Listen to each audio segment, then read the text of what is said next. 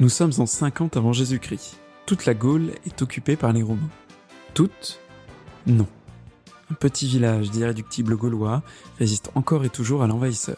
Et la vie n'est pas facile pour les garnisons de légionnaires romains des camps retranchés de Babaorum, Aquarium, Landanum et Petit Bonhomme.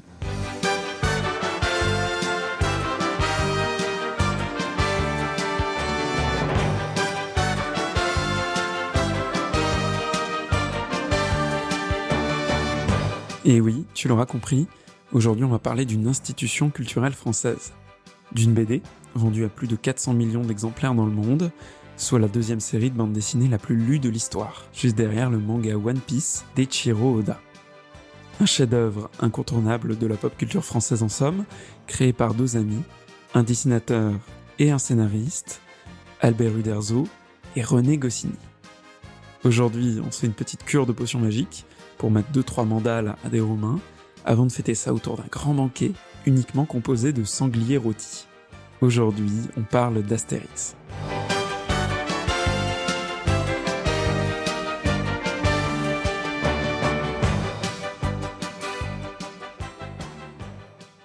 Et pour commencer cet épisode, on va remonter dans le temps et partir dans les années 30, à plus de 11 000 km de l'Armorique, à Buenos Aires, en Argentine.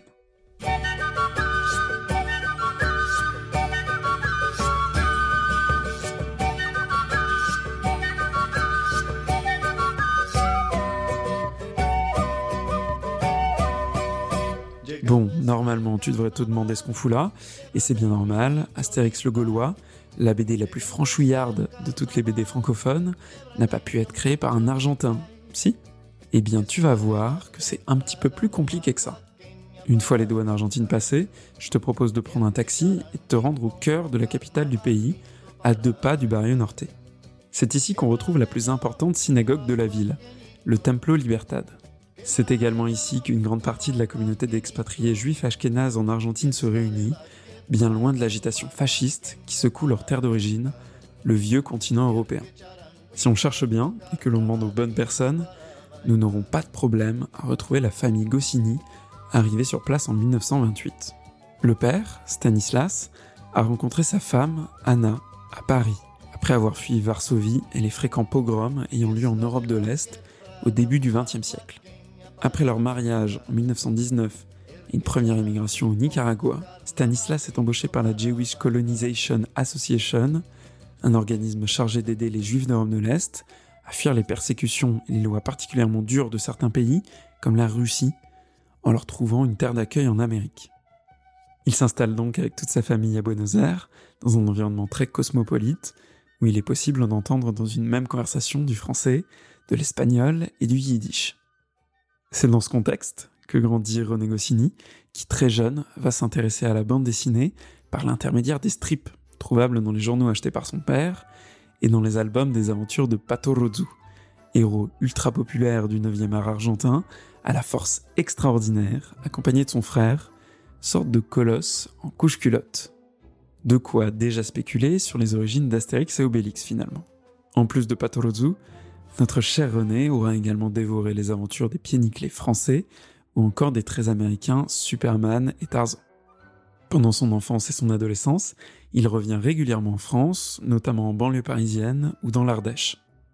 Il est alors fasciné par ce pays qu'il perçoit comme exotique, en comparaison avec Buenos Aires et les grandes plaines argentines. Après la mort de son père en 1943, il se voit dans l'obligation de travailler pour subvenir aux besoins de sa famille. Passionné par le dessin, il décide de travailler quelque temps dans une agence de publicité de la capitale argentine. En parallèle, il publie quelques-uns de ses croquis dans les bulletins internes du Collège français de la ville.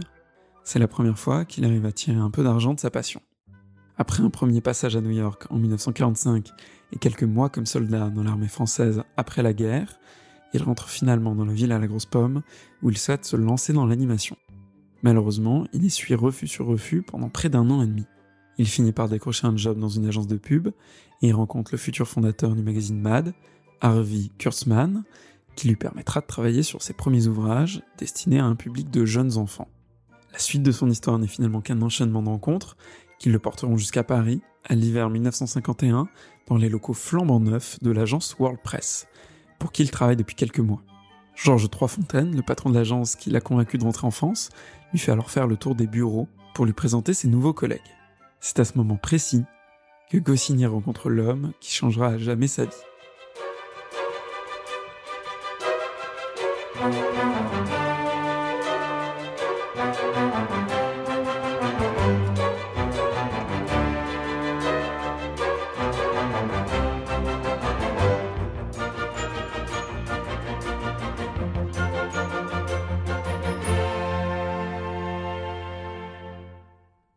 Mais avant de continuer, revenons encore une fois en arrière.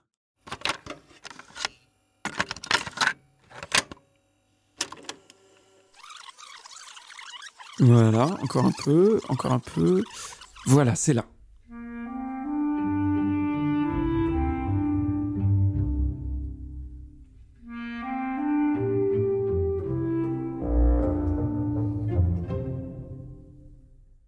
25 avril 1927, et ce jour-là, un enfant naît avec 12 doigts à la maternité de Fisme, dans la Marne. Bon, jusque-là, l'info est juste bonne à être relayée par le quotidien local le lendemain, et tout le monde l'aura oublié la semaine suivante. Sauf que ce petit bonhomme, né avec plus de doigts que de cheveux sur le caillou de ton daron, il a une importance non négligeable dans la suite de notre histoire. Son nom, Albert Uderzo. Le petit Albert est le fils d'un couple d'immigrés italiens ayant fui le fascisme de Mussolini pour la région parisienne. Très jeune, il se passionne pour la BD. Alors qu'on lui découvre un daltonisme, peu sont pourtant ceux qui lui prédisent un grand avenir dans la peinture ou le dessin. Son frère Bruno fait office d'exception et le pousse à démarcher des éditeurs parisiens pour leur proposer ses services. À seulement 14 ans, il est engagé comme assistant à la SPE, la Société parisienne d'édition. C'est là-bas qu'il apprend les bases du métier de dessinateur et qu'il rencontre des auteurs comme Edmond Calvo, qu'il prendra sous son aile pendant quelques mois. Uderzo publie finalement ce premier dessin en 1941 dans un des magazines jeunesse de la SPE. La même année, et alors que l'occupation allemande passe son plein à Paris, il rejoint son frère, parti en Bretagne, pour échapper au service du travail obligatoire. Ils vivent à Saint-Brieuc, et c'est là-bas qu'il découvrira la Bretagne profonde. Très marqué par cette période, il s'inspirera de la campagne et des côtes armoricaines pour dessiner les environs du village gaulois le plus connu du monde des années plus tard. À son retour à Paris après la guerre, Albert Uderzo travaille sur beaucoup de petits projets. Son style, d'abord très proche des dessins des cartoons d'outre-Atlantique, va évoluer au rythme des planches qu'il devra livrer. Il est très influencé par des artistes américains comme Milton Caniff, Alex Raymond ou encore Bernie Hogarth, dont il reprend une conception très réaliste des corps, qu'il vient mixer avec une patte plus cartoon pour les visages. Son personnage Darius Buck, sorte de Conan le barbare à la petite tête et au corps bodybuildé, est le parfait exemple de ces deux influences qui vont continuer de cohabiter dans le reste de son œuvre. En 1950, il est recruté par l'agence belge International Press. Son nouveau patron, Yvan Chéron, lui propose de rejoindre les nouveaux bureaux de l'entreprise situés à Paris, sur les Champs-Élysées. Sur place, il constate que les bureaux sont partagés avec une agence tenue par un ami de Chéron, Georges Troisfontaine, directeur de World Press. Bon, si tout va bien, tu dois voir où je veux en venir. On va donc avancer légèrement dans le temps et revenir là où on avait laissé notre bon René Goscinny, dans les bureaux de World Press à l'hiver 1951. Troisfontaine lui présente donc Uderzo, et les deux hommes passent rapidement de collègues de bureau à amis, partageant de nombreuses références comme la bande dessinée américaine, les films de Laurel et Hardy ou encore les productions Disney.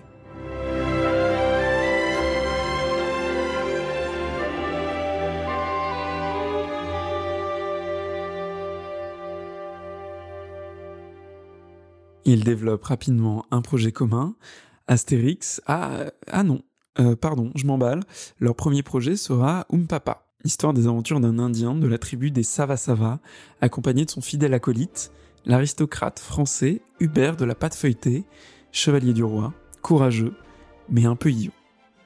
D'ailleurs, Hubert de la Pâte Feuilletée. Hubert de la Pâte. Hubert de la Batte. Il faudrait peut-être que je pense à faire un épisode sur OSS 117, moi. Malheureusement, le projet ne trouvera pas preneur immédiatement. En attendant, les deux compères travaillent sur de nombreux sujets pour la World Press et créent le personnage du corsaire Géant Pistolet, ou Jean Pistolet, je sais pas trop comment on dit, et de son équipage, dont les traits semi-réalistes posent de manière définitive le style de dessin qu'emploiera Uderzo dans les futurs albums d'Astérix. La narration et l'humour déployés par les deux auteurs dans les premières aventures de géants, basés notamment sur des gags de mouvement, des jeux de mots ou des anachronismes historiques, seraient également un point de repère pendant le développement des premières planches d'Astérix. En 1956, Uderzo et Goscinny quittent WordPress et fondent leurs agences. Ils sont alors chargés par la direction du nouveau magazine Pilote d'en gérer la partie bande dessinée.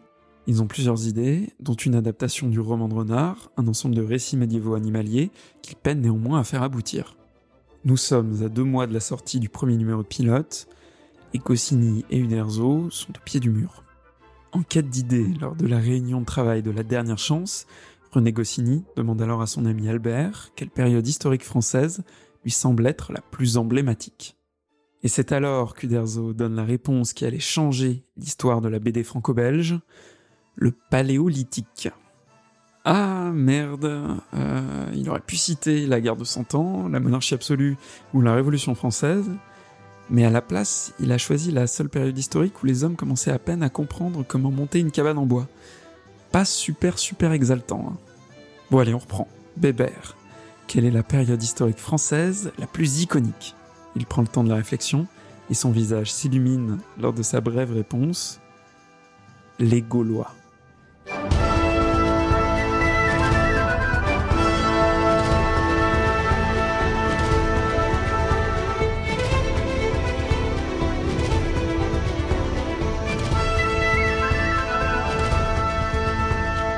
Et c'est vrai qu'à part Jacques Martin et sa série de bandes dessinées Alix, personne n'y a jamais vraiment pensé. Et encore, Alix se veut sérieux, réaliste. Et si la BD de Goscinny et Uderzo prenait le total contre-pied de tout ça, en assumant totalement son décalage anachronique et en osant parler de sujets d'actualité? Les personnages, eux aussi, devront se poser en opposition aux archétypes classiques des héros de BD historiques. Ça tombe plutôt pas mal, puisque Uderzo avait déjà créé un personnage à la tenue gauloise pour Harris Buck, Cascagnas. Il est petit, blond, moustachu, tonique, voire carrément virulent, et porte un casque ailé, très probablement inspiré par le logo des cigarettes gauloises.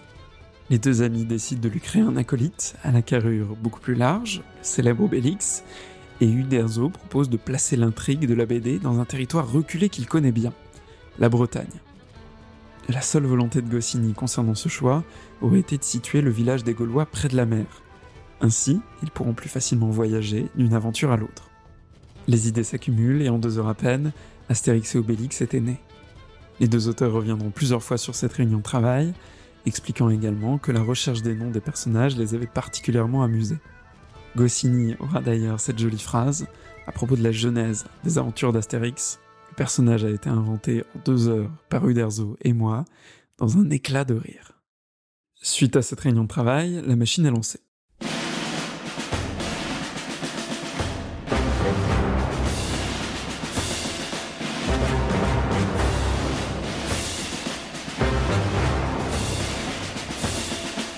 Astérix intègre Pilote dès son premier numéro, sorti le 29 octobre 1959, qui s'écoule à 300 000 exemplaires c'est déjà un carton. Fort de leur succès, les auteurs enchaînent en août 1960 avec une deuxième aventure. En 1961, notre héros moustachu voyage pour la première fois en dehors de la Gaule dans Astérix chez les Goths. C'est également cette année qu'est édité pour la première fois un album compilant la première aventure du Gaulois, déjà paru au format épisodique dans Pilote. Pour la petite histoire, c'est d'ailleurs pour ça que tu peux constater des grosses différences physiques entre la représentation de certains personnages au début et à la fin de l'album, à l'origine, il était en fait découpé en épisodes, paraissant sur plusieurs mois. Le style du dessin évoluait donc naturellement au fil des parutions. Et c'est le début d'une très longue série de BD qui compte aujourd'hui 39 tomes. Petit à petit, Astérix se fait une place dans les librairies. Alors que le premier opus publié par Hachette avait été tiré seulement à 6000 exemplaires, ce qui en passant est tout à fait honorable sur le marché de la BD de nos jours, le quatrième opus de la série, Astérix chez les Bretons, atteint les 150 000 exemplaires vendus en un an. Et ces chiffres ne cesseront d'augmenter au fil des années. En 2021 sortait d'ailleurs le dernier né de la série, Astérix et le Griffon, qui ne mettra qu'un mois à atteindre les 500 000 exemplaires vendus en France. Mais alors, comment expliquer ce succès?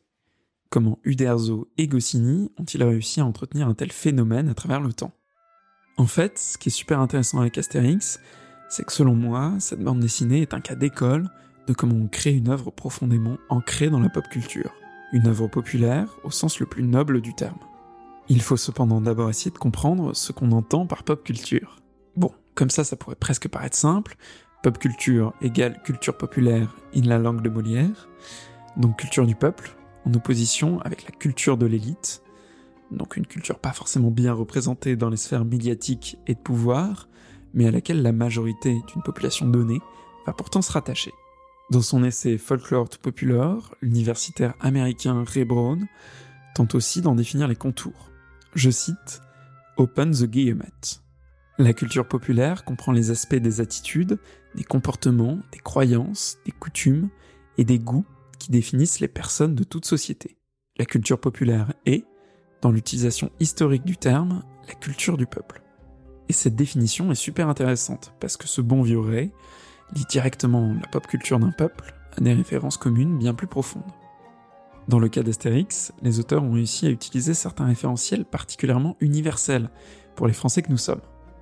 Aujourd'hui, nous en verrons ensemble trois, un premier historique, un second linguistique et un troisième culturel.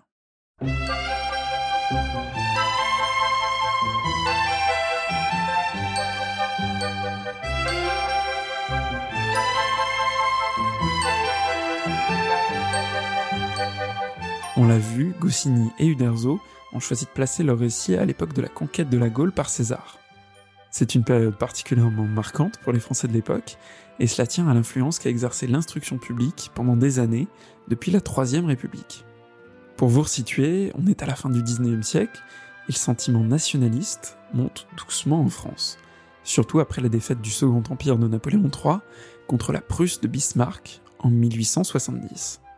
Les gouvernements successifs vont chercher à accélérer ce processus et à étouffer les régionalismes.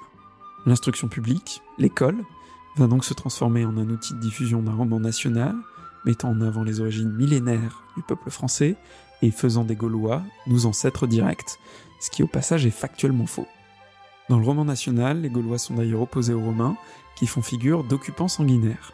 On donne même un chef aux Gaulois, qui dans les faits n'était pas du tout uni, en la personne de Vercingétorix, dont la figure sera d'ailleurs une inspiration dans la création d'Astérix. Cette opposition entre Gaulois et Romains permet de mettre en avant la résistance du peuple français à partir du XIXe siècle face aux envahisseurs, notamment venus de l'Est, comme les Prussiens, puis en 1914 et en 1939, les Allemands. Dans l'imaginaire collectif véhiculé par l'école dans les années 1950, le Gaulois est donc plus français que le français du XXe siècle, fier, combatif, intégré à son territoire et un ensemble, à un peuple. Quand on sait qu'Albert Uderzo et René Goscinny ont été particulièrement marqués par la Seconde Guerre mondiale et la menace nazie, on ne peut que comprendre pourquoi ils ont repris ce parallèle entre Français et Gaulois dans leur récit. On en a déjà parlé dès leur première collaboration, Uderzo et Goscinny cultivent un profond amour des mots, je dirais même plus, des jeux de mots. Cette passion va carrément exploser avec Astérix. La quasi-totalité des noms des personnages sont constitués de jeux de mots, César, Cléopâtre, Vercingétorix et les autres personnages historiques étant à ma connaissance les seules véritables exceptions. Je vais pas m'amuser à les citer tous ici sous peine de devoir vous expliquer chaque vanne, et ça, ça serait particulièrement pénible pour vous et pour moi aussi. Néanmoins, on ne peut que constater l'importance donnée à cette forme d'humour dans le récit. Un humour uniquement perceptible par une communauté, celle des francophones. Bien entendu, Uderzo et Goscinny vont également beaucoup miser sur un humour plus universel dans Astérix, grâce au mouvement des personnages notamment, et aux anachronismes mis en image par Uderzo. Néanmoins, la langue française et ses subtilités font des aventures d'Astérix une des BD les plus ancrées dans la francophonie jamais publiées. Enfin, Astérix est populaire parce que ses auteurs sont particulièrement conscients des tendances culturelles de leur temps dans leur pays. À la fin des années 50, on est en pleine guerre froide, et la France est un des pays les plus isolés politiquement du bloc de l'Ouest. Charles de Gaulle, président du Conseil à partir de 1958, refuse le partage du monde entre deux camps, américains et soviétiques, et va tenter de proposer une troisième voie géopolitique. Cette décision se traduit également dans la culture. La France est un pays évidemment influencé culturellement, notamment par les États-Unis qui l'ont libéré en 1944, mais qui entretient cependant une industrie culturelle forte, passant par la musique, l'édition ou encore le cinéma. Astérix est donc un mélange très particulier de références françaises, qu'on a déjà citées pour certaines, les pieds Alix ou encore Fanfan la tulipe, si on veut parler un peu plus de cinéma, et une référence anglo-saxonne. Les licences Marvel et DC, sur lesquelles Goscinny et Uderzo ont travaillé, les strips de Disney, les films de Laurel et Hardy, les grands péplums, comme le Cléopâtre de 1963 par exemple. On retrouvera même dans l'album Le ciel lui tombe sur la tête, publié en 2003, des références directes à la pop culture japonaise, grâce à la présence de l'alien Nagma, dont le nom est un acronyme du mot manga, et de ses robots, les gueules de. Ces références culturelles qui évoluent d'un album à l'autre au rythme des années et des époques viennent remplacer Astérix constamment dans l'actualité, alors même que le personnage ne semble pas changer. Un incroyable paradoxe qui rend le héros gaulois totalement intemporel, un peu à la manière de ses cousins super-héros des comics américains.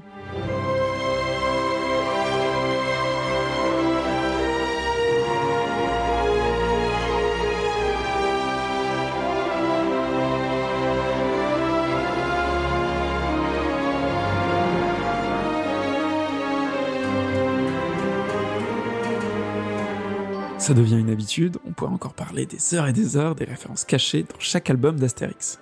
Le travail serait infini et condamné à être obsolète ultra rapidement, car encore une fois, le propre d'Astérix, c'est justement d'être une série de bandes dessinées en perpétuelle évolution, convoquant des références appartenant à l'époque de la sortie de chacun de ses albums. C'est peut-être justement ça qui en fait une grande œuvre de la pop culture française. Pour créer Astérix, Goscinny et Uderzo ont su miser sur des repères culturels forts, un contexte historique et social, et une langue. Là-dessus, ils ont su parler à un lectorat de plus en plus large au fil du temps, grâce à leur propre curiosité pour l'actualité et le monde qui les entourait. En 1977, Goscinny meurt brutalement. À cette époque, tout le monde se pose la question de l'avenir d'Astérix. Pourtant, la série survit à son auteur, comme si la création avait complètement dépassé le créateur. À la mort d'Uderzo en 2020, la question de la poursuite de la BD ne se posa même pas, d'autres auteurs ayant déjà repris les rênes de la licence depuis 2013. Lorsqu'Astérix chez les Pictes sort cette année-là, le résultat est bluffant. Didier Conrad reprend parfaitement le trait du Nerzo, et le scénariste Jean-Yves Ferry parvient à retranscrire l'esprit insufflé par Goscinny et Uderzo dans son histoire. Les années 1990, 2000 et 2010 auront définitivement confirmé Astérix comme un immense phénomène culturel, s'exportant sur d'autres médias à travers le monde, comme le cinéma et les jeux vidéo. De mon côté, j'ai particulièrement hâte de voir où ce petit Gaulois nous emmènera dans les années à venir.